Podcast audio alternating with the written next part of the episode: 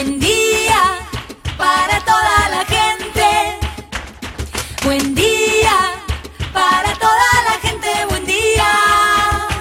Buen día Soldati, edición Quédate en casa. Son días que necesitan de nuestro compromiso de quedarnos en casa. En FM Soldati, no por eso vamos a dejar de ser comunicadores y comunicar. Aprovechamos los límites que se presentan para llevarte por WhatsApp las noticias y la información que necesitas. Vos quédate en casa. Va a ser un buen día Soldati, pero vos nos vas a escuchar cuando quieras. Mañana, tarde o noche. El sur está bien despierto. Participa enviándonos las ideas y contenidos al 11 36 88 87 91. Estamos a la distancia, pero juntes. Buen día, soldati. Hoy quédate en casa. Sabemos que estamos atravesando momentos difíciles en nuestros barrios y que para hacerle frente se ha organizado una mesa de crisis en el barrio Fátima. Como integrante de la mesa vamos a hablar con Ariel Chapa Verón, referente de la organización El Hormiguero en Comuna 8. También Cecilia Galarza, en la columna semanal de Economía, nos trae para pensar cómo es el trabajo en nuestro país en relación al género, qué diferencias notorias se encuentran en el mundo laboral entre hombres y mujeres. Y por último entrevistamos a Pipi Peralta, delantera del primer equipo de fútbol de Huracán que viene entrenándose con todo a pesar de la cuarentena. Así arrancamos. Estas son las noticias en Buen Día Soldati.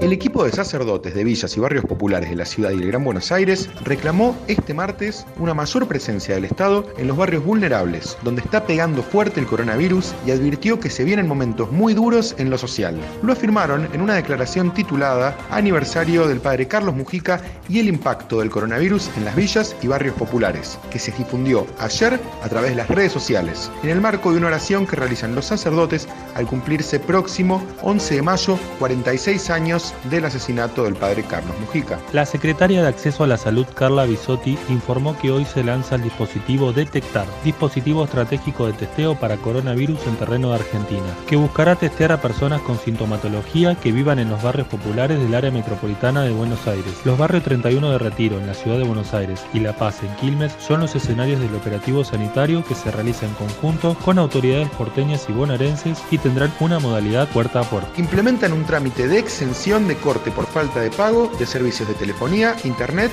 y TV. El Ente Nacional de Comunicaciones, ENACOM, habilitó la inscripción online para personas físicas, monotributistas categorías C y D, que acrediten una merma de 50% o más en su capacidad económica, así como para asociaciones civiles con fines comunitarios, culturales o deportivos para solicitar la suspensión de corte por falta de pago en servicios de telefonía fija y móvil, en internet y televisión por cable. Más de 91.000 pymes accedieron ya a 140.000 millones en crédito con tasas subsidiadas. El sistema financiero lleva asistido a más de 91.000 micro, pequeñas y medianas empresas por un monto superior a los 140.000 millones y tiene otro 21.761 millones en proceso a través de la línea de crédito con tasa subsidiada dispuesta por el Banco Central. El Banco Ciudad suma cajeros en barrios vulnerables. Unidades móviles con cajero automático brindarán servicios adicionales en diferentes zonas de la ciudad de Buenos Aires, siendo el primer destino la Villa 1114. El gobierno de la provincia de Buenos Aires implementó un sistema online para que aquellas personas que se encuentran fuera de su domicilio habitual en el marco del aislamiento social preventivo y obligatorio y deseen regresar a sus hogares en vehículos particulares puedan solicitar la autorización de viaje a través del portal web. La televisión de madrugada creció un 31% durante el aislamiento. El consumo de TV durante las horas de trasnoche generó un registro de crecimiento del 31% durante el periodo de cuarentena obligatoria, pasando de 2.580.700 96 espectadores el 2 de marzo a más de 3 millones de televidentes el 18 de abril, de acuerdo a las mediciones de Cantar y Bope Media Argentina. Cuatro goles del astro rosarino Lionel Messi fueron incluidos entre los 50 más bellos de la historia de la Liga de Campeones, en una clasificación elaborada por la revista francesa France Football y en la que se impuso Zinedine Zidane con la volea que le dio el título a Real Madrid en la final con Bayer Leverkusen en 2002.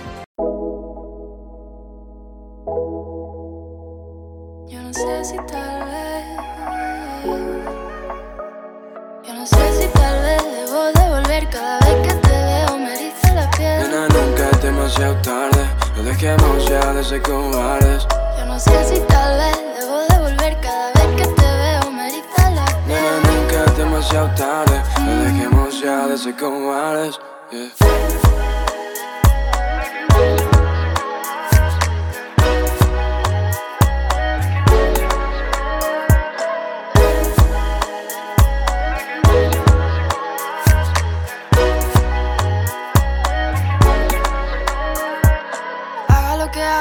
En mi cabeza.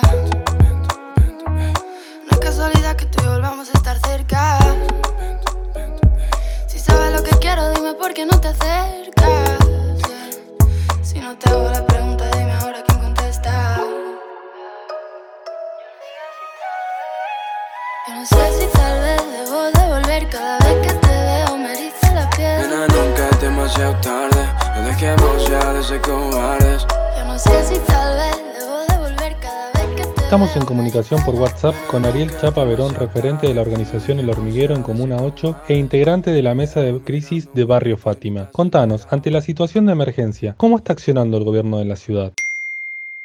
Bueno, ante la situación de emergencia mundial que estamos viviendo, la realidad es que el gobierno de la ciudad está accionando bastante poco, bastante mal y con líneas eh, totalmente en contra de, de muchos de sus habitantes, eh, principalmente de los que estamos en el sur de la ciudad y aquellos que viven del, del día a día. Porque no solo estamos en una emergencia sanitaria, hoy por hoy por la cuarentena y, y el virus este que, que nos está rodeando, eh, sino que también eh, surge la emergencia alimentaria, que en los barrios de la, de la ciudad se siente mucho, porque tenemos una población bastante cuentapropista, o sea, la persona que hace changas, el que va a la feria, el- y todas esas personas resienten muchísimo más eh, es- estas medidas. Por lo tanto, el Estado debería velar por su seguridad y, su salud. Realmente estamos viendo que en este momento no lo está haciendo, de hecho está haciendo todo lo contrario, pero bueno, las organizaciones e instituciones que conformamos o que habitamos o que trabajamos o militamos en el barrio, eh, tenemos conciencia de eso y por eso nos estamos organizando para poder de alguna manera colectivamente enfrentar a esta situación y tratar de, de- de contener todo lo que podamos, ¿no?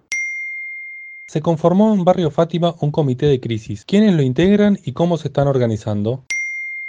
Sí, acá en el barrio Fátima se conformó la mesa de crisis eh, como respuesta organizativa a la desidia en la que el gobierno de la ciudad no está, no está tratando. Eh, la conformamos todas o la gran mayoría de las organizaciones, la gran mayoría de los comedores y merenderos, la gran mayoría de las instituciones eh, en la las que habitamos, trabajamos, militamos en el barrio. Eh, y bueno, en este momento estamos organizándonos para poder eh, sentarnos en la mesa con el Estado de la ciudad y primero pedir respuestas del por qué no está llegando la, asistencia necesaria y lo que está llegando no se está discutiendo con, con los actores ni los vecinos que estamos acá en el barrio. Eh, entonces, como primera medida, no- nos juntamos para, para establecer criterios y ver la manera que vamos a trabajar en conjunto para poder, eh, para poder luchar organizados, para poder tener mayor peso eh, a la hora de pedirle y exigirle respuestas al gobierno de la ciudad que realmente no las está dando.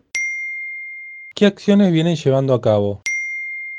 En un principio reunirnos, eh, dialogar y bueno, no- nos sumamos a, a un relevamiento que se empezó a hacer en el barrio de mayores de 60 y mayores de 70 años para localizar bien esas personas que son las demás de riesgo en este momento y eh, organizándonos poder eh, brindarle algún tipo de aislamiento mejor si en el caso de que no pueda hacerlo en, en su domicilio. O sea, están abiertas dos parroquias en este momento que se adaptaron para recibir a, a 16 personas mayores que no, que no puedan hacer eh, un aislamiento efectivo en su domicilio por las determinadas características que, que puedan suceder. Eh, eso en un principio estamos intentando dialogar con, con el IBC, el Instituto de Vivienda de la Ciudad, para que nos sentemos y, y dialoguemos y podamos, eh, que la- y podamos hacer que la ayuda del gobierno de la ciudad eh, llegue mucho más rápido, mucho mejor y a muchas más familias, porque la situación realmente está, está muy complicada y lo peor es que se avisora que va a seguir empeorando en, esto, en estas semanas. Así que bueno, en un principio estamos intentando hacer eso, intentando eh, organizarnos para poder eh, de alguna forma contener a la, a la situación y a los vecinos y vecinas que en este momento eh, se sienten desamparados por el estado de la ciudad.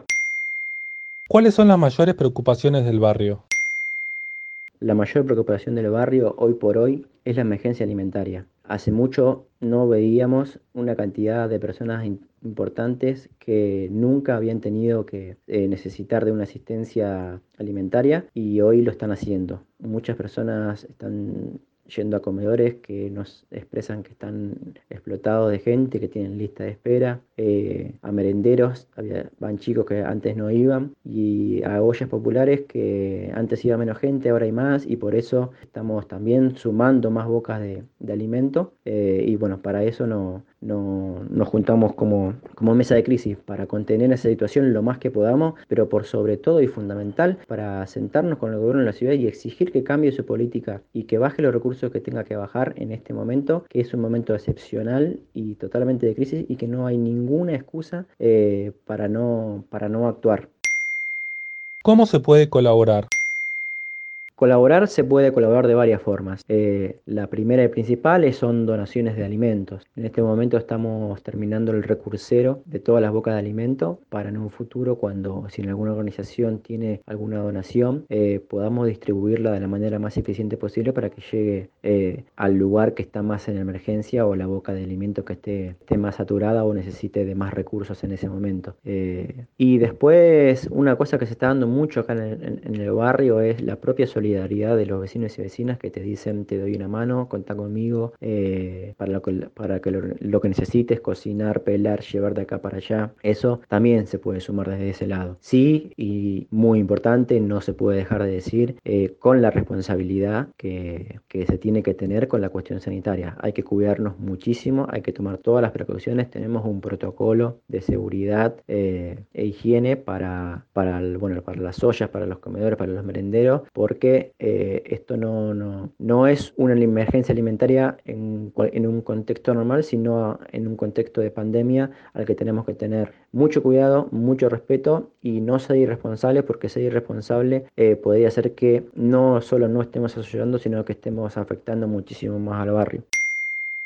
Ese fue Ariel Chapa Verón, referente de la organización El Hormiguero en Comuna 8 e integrante de la mesa de crisis de Barrio Fátima para FM Soldati 91.3. Desde San Francisco para el mundo, ¿cuándo se van?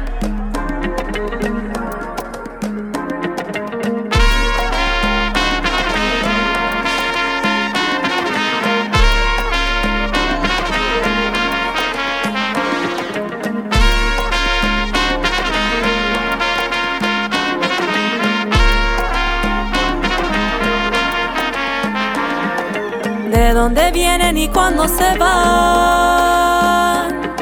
Ratas que quieren comer nuestro pan. Que nos ofrecen y que es que nos dan. De dónde vienen y cuándo se van. San Pancho te quiero, nací aquí cuánto te debo. Y yo ni te conozco en la forma que tú estés. La gente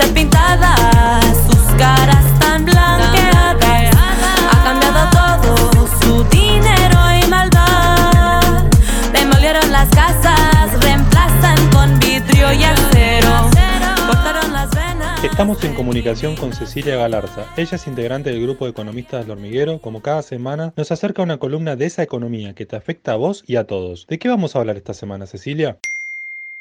Buenos días, soldati. El grupo de economistas del hormiguero es un grupo feminista y paritario. Somos mitad mujeres y mitad varones. Y como tal, nos parece importante tener una mirada en este sentido. En esta semana que acaba de pasar el Día de los Trabajadores y las Trabajadoras, nos parece importante recalcar las desigualdades en el mercado de trabajo. La cuarentena y el aislamiento social nos vinieron a demostrar que todos somos interdependientes. Todos necesitamos bienes, servicios y sobre todo cuidados. Es fundamental entonces valorar, reconocer y distribuir esos cuidados y organización de hogar más allá del género. En América Latina, los cuidados se resuelven dentro de las familias y generalmente son llevados adelante por las mujeres. En Argentina, por ejemplo, del total de personas que realizan las tareas domésticas, el 75% son mujeres. Al combinar el trabajo remunerado que realizan fuera de sus hogares y el no remunerado, las mujeres de los países en desarrollo trabajan más que los hombres, destinando menos tiempo a su educación, al ocio, a la participación política o al cuidado propio. Pese a algunas mejoras en los últimos años, prácticamente en todos los países los hombres destinan por día más tiempo al ocio, mientras las mujeres dedican más tiempo a realizar las tareas domésticas no remuneradas. Esto influye fuertemente en su inserción laboral, en la cantidad de horas que pueden dedicar al trabajo y la calidad de los puestos de trabajo a los que accedemos. En nuestro país, según datos oficiales, la brecha salarial es del 27% para las mujeres ocupadas, o sea, ganamos un 27% menos que nuestros pares varones. Y ese número llega a un 40% cuando tomamos los empleos informales. ¿De qué trabajan mayoritariamente las mujeres en nuestro país?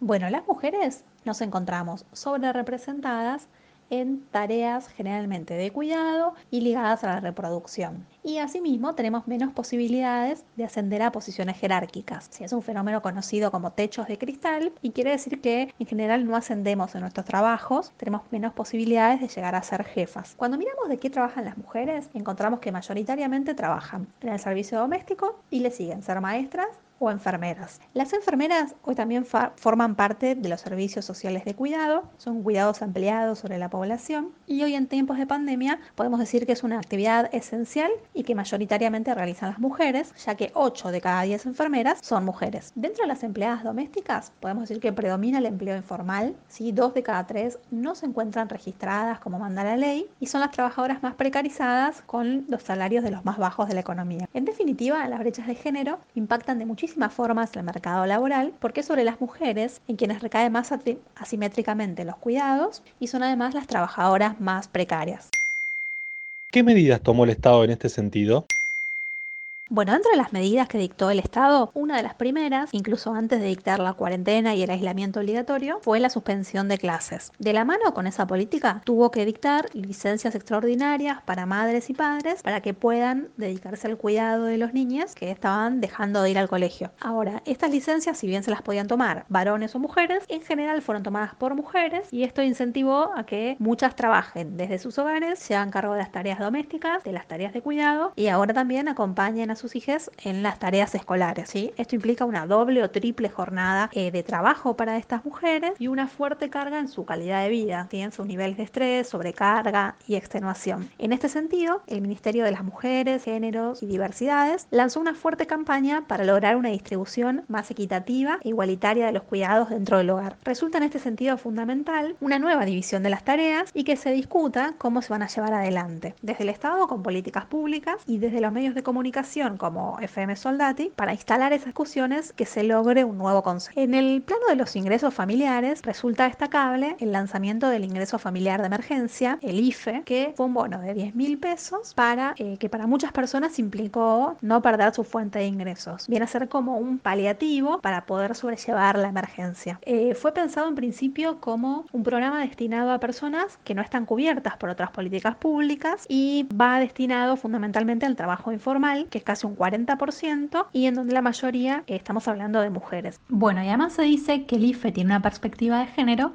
porque está destinado también a las trabajadoras domésticas, están registradas o no, porque como mencionábamos, se encuentran entre las trabajadoras más precarizadas y con menos registro, y justamente el Estado buscó dar una respuesta a su pérdida de ingresos. Es fundamental igual en esta rama continuar hacia una campaña de registro, de reconocimiento y valoración de su lugar como trabajadoras. Bueno, para terminar, no podemos dejar de mencionar que si bien con la cuarentena la mayoría de los delitos vienen a la baja, no ocurre lo mismo con los femicidios y las situaciones de violencia contra las mujeres. Esto muestra una situación de violencia estructural contra mujeres y disidencias y la situación de peligro, peligro puertas adentro que sufren en sus propias casas. En este sentido, queremos que cualquier persona que necesite información, contención, asesoramiento en relación a distintos tipos de violencia, sepa que existe eh, gratuitamente la línea 144 a la cual se puede llamar durante las 24 horas del día.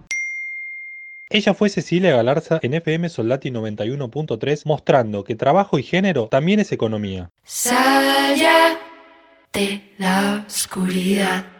Este día tu mente está fría, lista para despegar esa fantasía sin nada de armonía. Que el tiempo lo cura todo, pero yo tengo que ver cómo lágrimas inundan la ciudad. Necesitamos claridad. Pasa tiempo y todo sigue igual. Corazón roto y sin curar. Tus lágrimas inundan la ciudad. Necesitamos claridad. Pasa tiempo y todo sigue igual. Corazón roto y sin curar. Gritando en silencio para no despertar todo ese dolor. Estamos en comunicación por WhatsApp con Silvana Pipi Peralta, jugadora femenina del conjunto de Huracán. Contanos, ¿cómo estás viviendo la cuarentena? ¿Seguís entrenando por tu cuenta? Hola, ¿qué tal? Eh, la cuarentena, no, la llevamos bien. La verdad que dentro de todo, eh, bastante bien. Eh, bueno, uno haciendo de maestra es lo que, que nos toca, estudiar a distancia con, con los chicos. Y bueno, por suerte tenemos espacio para que ellos anden. Y bueno, yo a la mañana entreno, sí, eh, a, la tarde hago de maestra y después eh, vuelvo a entrenar más específico de, de fútbol, digamos, entrenamiento normal, como si fuera el club. Lo único que, que estoy sola es la única diferencia. Después hago todo, hago fuerza, estaciones, corro, normal, digamos. ¿Qué les dijo Huracán? ¿Tiene algún plan de entrenamiento? Eh, con el club, lunes y viernes eh, hacemos entrenamiento por Zoom. Eh, yo lo hago, pero bueno, aparte también hago mm, otro entrenamiento. Y martes y miércoles, no, bueno, los otros días no, nos envían una rutina. Teniendo en cuenta que vivís cerca del club, ¿aprovechás las instalaciones de Sacachispas para entrenar? Y sí, acá en, en el club sí aprovecho las instalaciones, la cancha. Eh, la, la cancha de, de inferiores también la uso. Hablé con, con Andrés, con el coordinador de, de inferiores. Y, y bueno, me prestó unos materiales para que, vale, pedí unos materiales para, para poder entrenar yo y, y como armarme algo eh, separado y, y bueno, y entrenar. Así que Andrés se portó muy bien y, y me dejó usar algunos materiales de, de ellos. ¿El club les informó cuándo vuelven a sus instalaciones? Después, eh, cuando vamos a volver, no estoy incertidumbre. El club, bueno, no, no, no nos comunicó ni fecha ni, ni nada, porque bueno, esto depende de cómo se desarrolle la pandemia y cómo se va, vaya desarrollando el tema de la cuarentena. Por ahora estoy incertidumbre, estoy incertidumbre y a medida que pase el, tiempo vamos a ir teniendo un panorama de cómo se va a desarrollar, pero no, por ahora nada, nada, no, no, no nos informaron nada porque es, es el día a día y por ahora nada. Así que en casa hasta que, hasta que bueno, a ver cómo, cómo se desarrolla todo esto. ¿Siguen recibiendo el salario? Sí, sí, el club nos sigue pagando. O sea, bueno, sí, nos pagan. No quiere decir que estén al día, pero sí, hasta junio eh, va a seguir pagando y después eh, supuestamente pasa que nos pagan por un subsidio de AFA y el subsidio con todo esto aparentemente hasta diciembre va a seguir, así que esperemos que así sea. Esa fue Silvana Pipi Peralta, jugadora femenina del conjunto de Primera División de Huracán, para FM Soldati 91.3.